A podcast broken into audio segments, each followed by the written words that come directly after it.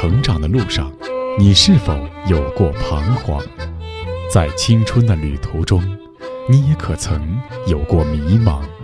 面对亲子教育，你是否还有担心和疑虑？一起关注成长你我他，让生命与智慧一同成长。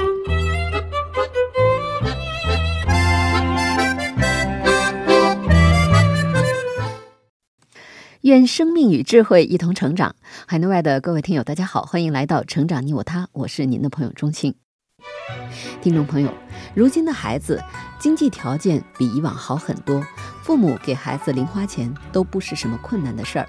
我们还会看到有一些媒体的统计，中国在过春节的时候，有一些南方经济发达地区的孩子收到的压岁钱，一个人甚至能拿到上万元。但是孩子拿到的零花钱多是好事情吗？孩子在小的时候又应该如何对待金钱？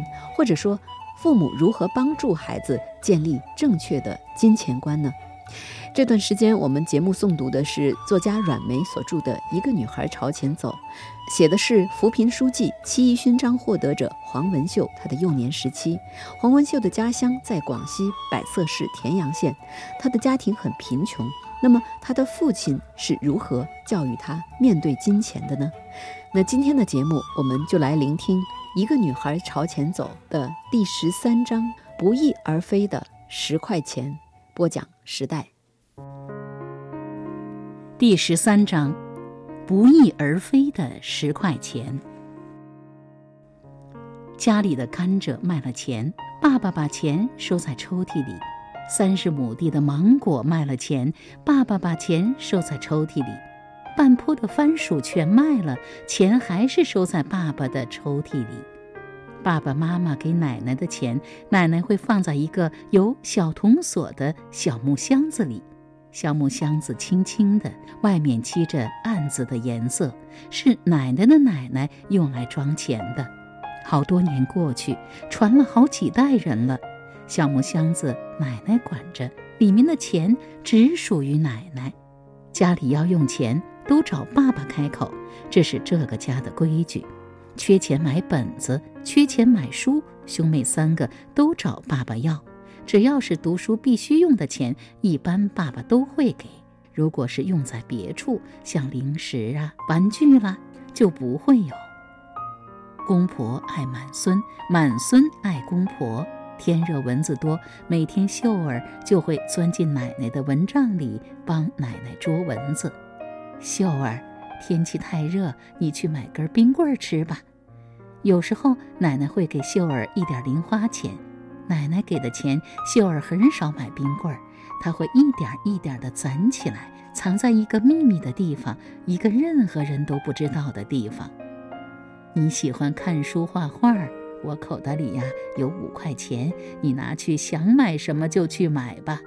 奶奶对秀儿说，秀儿就掏出奶奶的五块钱，往学校旁的小商店跑。这一次，奶奶给的五块钱，秀儿买了画画的本子和画笔，余下的钱她存放在那个秘密的地方。有两棵扁桃树的卷坊学校，不仅有美术课、乐课。还有从一年级起就有英语课，这可是别的学校没有的。喜欢普通话的秀儿也迷上了英语，买英语书了，做英语练习了，背英语单词了。只要与英语学习有关的活动，他都会积极参加。一天放学后，秀儿来到了文具店，发现同学们都在买英语磁带，可一盒要十二块钱，太贵了。怎么办？谁叫他喜欢英语呢？他还是咬牙取出零花钱买了这盒英语磁带。有了英语磁带，学习英语就方便多了。每天放学后走到一条山坡小路，他会拿出收录机，在这里多待会儿，一遍遍地听英语。小路上有摇曳的竹影，有啁啾的鸟鸣。秀儿学累了，就眯着眼睛，透过头顶的竹叶看一看蓝天白云。看多了，秀儿就看到了竹林那边有一间茅草屋，秀儿好奇地走到近前，就看到了屋里的老奶奶。奶奶的耳朵、眼睛似乎都有问题。奇怪的是，她家里没有其他人。秀儿去了几次，竹林边的茅屋里还是只有老奶奶一人。爸爸，她是谁家的奶奶？一个人好可怜。秀儿问爸爸：“啊，是孤寡老人，有七十多岁了吧？村子里人轮着照看。不上学的时候，你邀同学去陪陪他啊，帮他做点家务活吧。”爸爸说的话，秀儿记在了心上。茶，我要茶。看到又一次走到跟前的秀儿，老奶奶喃喃道。秀儿忙跑回家，抓了一把茶叶送到老奶奶家，还帮她煮上了一壶茶。秀儿将茶端给奶奶喝，奶奶咧开嘴笑了，想吃肉。又一次，秀儿和同学们去帮奶奶煮饭，老奶奶说道：“奶奶要吃肉，这可难坏了秀儿，家里没有猪肉。”买猪肉可不是小事情，自己的零花钱全部买了磁带，他已经没有钱了。找爸去。回到家里，爸爸不在，爸爸的上衣挂在椅子上，也许口袋里就有钱。秀儿把手伸进爸爸的口袋摸了摸，还真有。秀儿掏出十块钱就往肉摊跑。傍晚，如愿买到肉送给老奶奶吃的秀儿，开心地回家了。可是打开门，秀儿发现家里的气氛与平时不一样。爸爸正在对着哥哥和姐姐发脾气，看上去生了好大好大的气。我衣兜里的钱怎么会少了十块？是谁拿了这个钱？毛衣，你拿没拿？爸爸的问话让茂义愣住了，他可从来不敢想，也不敢做这样的事。没有，我没拿。哥哥看着爸爸快要喷火的眼睛，很快的摇头，很坚定的回答：“秀儿，是不是你拿了？”爸爸转过头问正在摆筷子的姐姐：“我没有拿，我真的不会拿。”小娟儿看看爸爸，看看哥哥，又看看刚进屋的秀儿，赶忙为自己辩白：“没有人会想到是秀儿拿的，没经过同意就拿。”是偷！秀儿刚想张口对爸爸说清楚，就听到爸爸气吁吁地说出这句话。他悄悄地溜进了自己的房里。秀儿，你过来，爸爸问你。爸爸不相信会是秀儿，但哥哥姐姐都说没有拿，会不会是他？秀儿没有想到，拿了爸爸口袋里的十块钱做好事，爸爸会生这么大的气。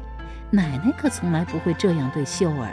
爸爸显然是生大气了，怎么办才好？秀儿，快出来，爸爸有事要问你。秀儿还是走出来了。哥哥和姐姐都说没拿我的钱，那是不是你拿了？爸爸问秀儿。我我没有拿。秀儿不敢承认。这钱我是用来交水电费的，我只换穿了一件衣服出去一趟，钱就不见了。这个钱难道他会自己长翅膀飞走？我最后问一句：你们三个到底是谁拿了钱？是谁？只要承认，爸爸不骂你。你们急用钱，只要是正当，我从来都是给你们的。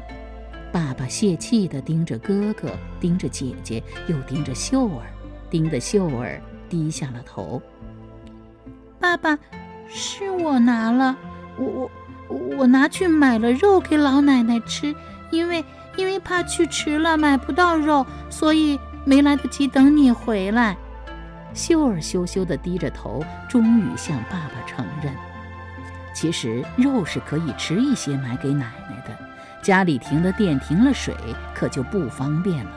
他没有想到，只是拿走了爸爸十块钱，会出现这样的后果。秀儿，你胆子也太大了。哥哥姐姐从来没有偷拿过爸爸妈妈的东西，就你学会了。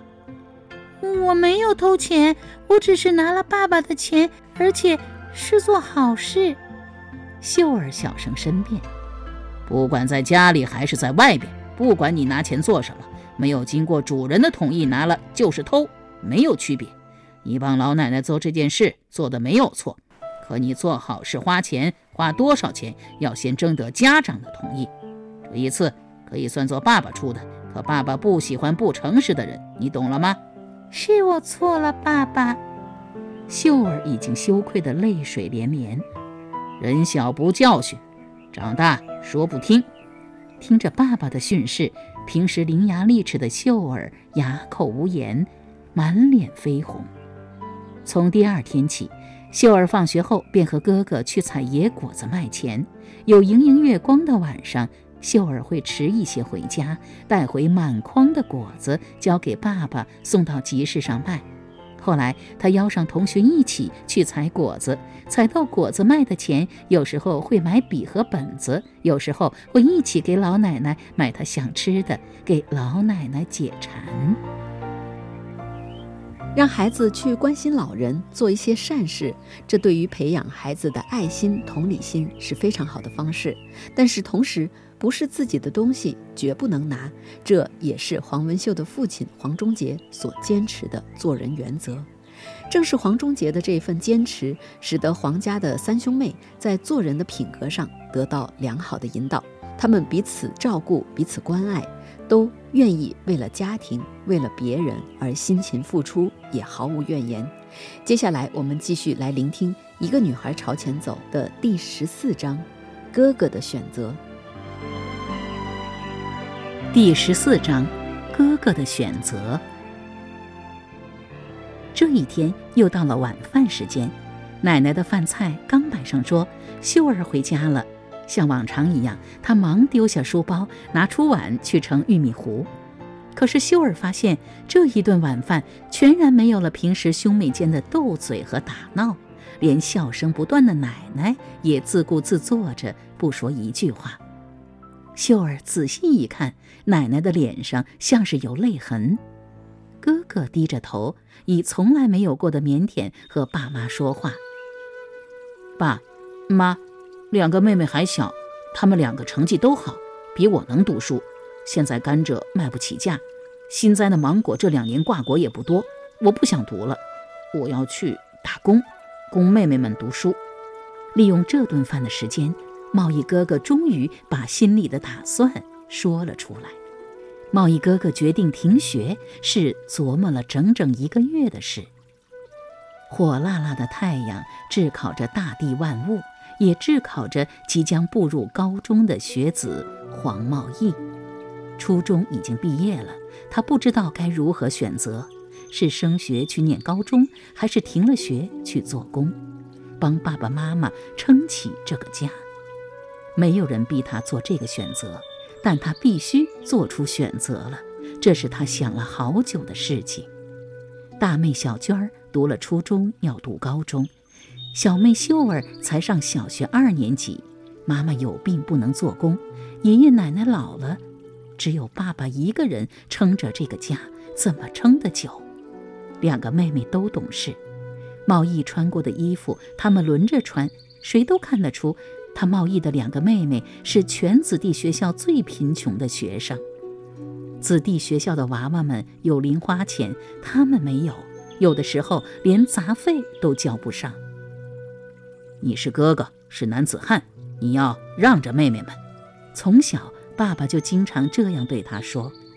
是的，他一直让着妹妹们，吃的用的他都尽量省下来给妹妹们。学校收费，家里没有钱，他和爸爸一起想办法。不能出去挣钱，他捡拾废品卖都要挣一点儿。平时的家务事，他尽量多做，好让妹妹们多些时间安心读书。咱们全家人迁到这个地方不容易，你们三兄妹都在这所学校读书更不容易。咱们人穷志不短啊，越是穷越是要好好努力。你们兄妹三个，每个人。都要有好前途，每个人都有好前途，这是爸爸的愿望。爸爸希望他的三个娃娃都能通过读书考大学来改变贫困的命运。可是家里的负担重，妈妈又总是生病。如果三兄妹都读到大学毕业，爸一个人怎么能撑得住？贸易哥哥出门做工挣钱的想法越来越坚定。贸易。你想好了吗？现在不读书，就再也没书读了哟。爸爸沉默了许久，抬头问他：“想好了，早就想好了，我不读了，让妹妹们读。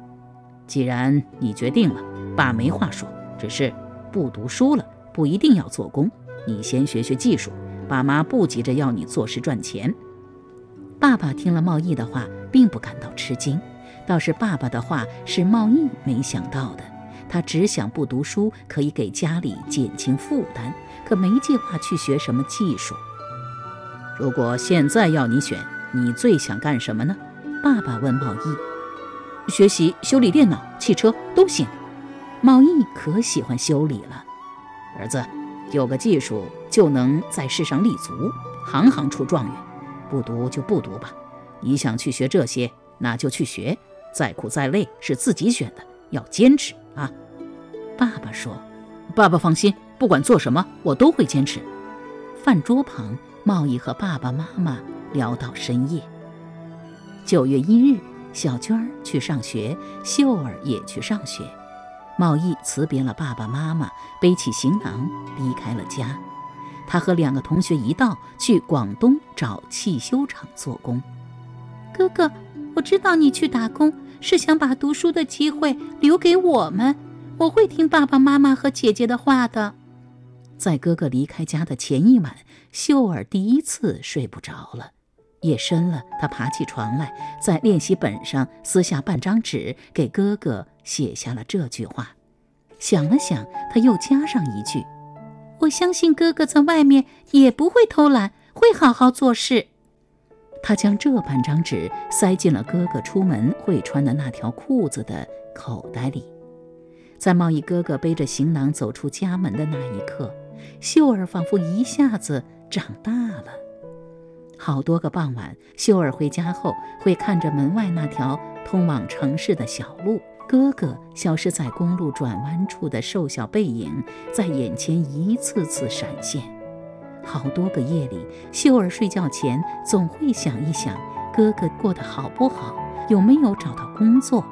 秀儿担心着哥哥，想念着哥哥，想念着把好吃的留给他，把读书的机会都留给了他和姐姐的贸易哥哥。想贸易哥哥的时候，秀儿就会摸一摸贸易哥哥的那辆自行车。那辆凤凰牌自行车是爸爸买给哥哥的，那时秀儿还不到一岁。虽然自行车是爸爸从旧货市场买的，花了八十块钱，但是哥哥骑上它的时候，不比人家骑新车跑得慢。每次自行车摔坏了、掉链子了，哥哥就会看着爸爸把自行车翻倒过来。一点一点地修，后来心灵手巧的哥哥自己也会修自行车了。再后来，家里的收音机、秀儿学英语的录音机出了问题，哥哥也能修了。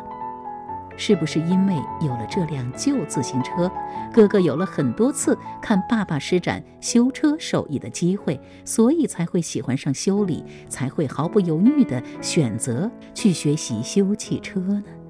应该是这样，他相信能干的哥哥去了广东，一定会有老板请他在车行修车的。他的哥哥那么聪明，到了车行一定很快就学到技术，站稳脚跟的。很快，一九九六年的冬天到来了，人情年丰，穷人春早。已是三个孩子爸爸的黄忠杰可没有时间冬闲，又是一个田养赶集的日子。他将满满一车红薯拉到集市上，还来不及叫卖，就被一路上铺天盖地的征兵宣传横幅给牵住了目光。街头村社到处悬挂着用大排笔写出来的宋体字：“一人当兵，全家光荣。没有一支人民的军队，便没有人民的一切。提高警惕，保卫祖国。国家兴亡，匹夫有责。”国家兴亡，匹夫有责。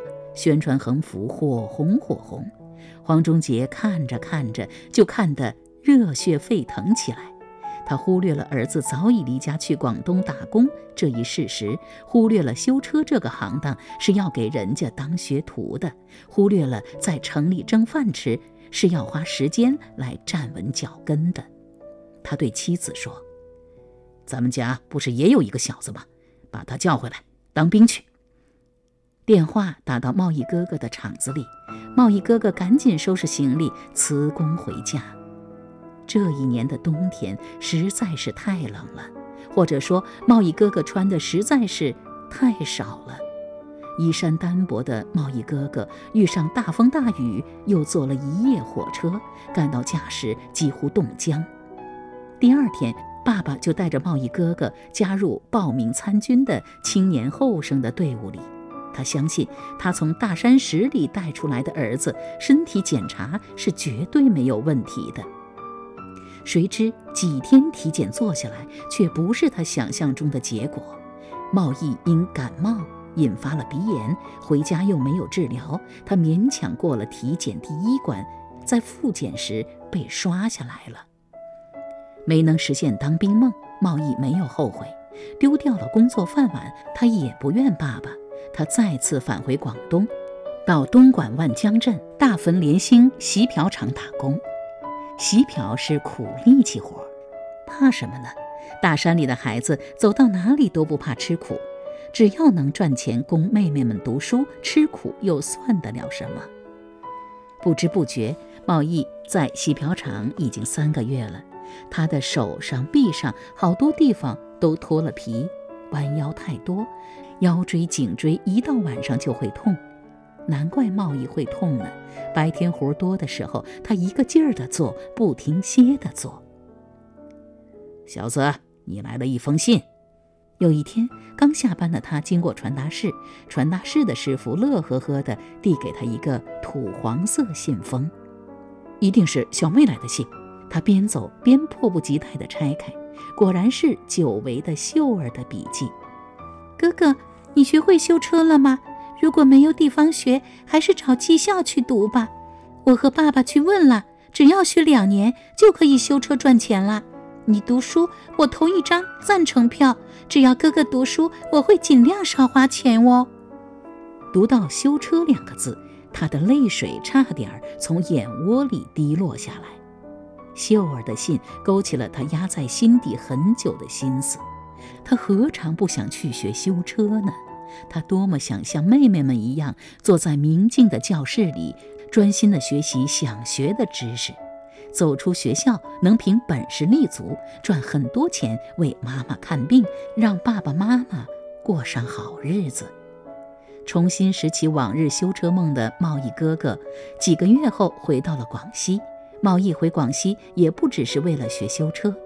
秀儿还小，他放心不下他，也放心不下父母。他回来可以照看他们，或许有什么事情还可以帮帮他们。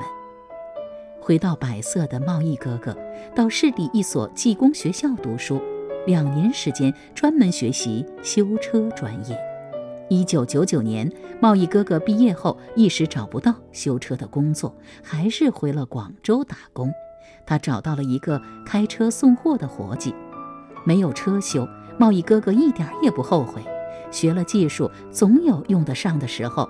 现在紧要的是赚钱，供两个妹妹读书。都说穷人的孩子早当家，黄文秀不仅有个好爸爸，还有一个一心疼爱两个妹妹的好哥哥。哥哥黄茂义选择辍学打工，为妹妹们创造了珍贵的读书机会。或许这也成为了黄文秀日后发奋读书的强劲动力吧。而哥哥在广阔的社会这所大学中，也不会空手而归。好，各位听友，今天我们听到的就是作家阮梅所著的《一个女孩朝前走》第十四章《哥哥的选择》。今天的节目到这就该告一段落了。编辑钟庆，感谢您的收听，下期节目我们再会。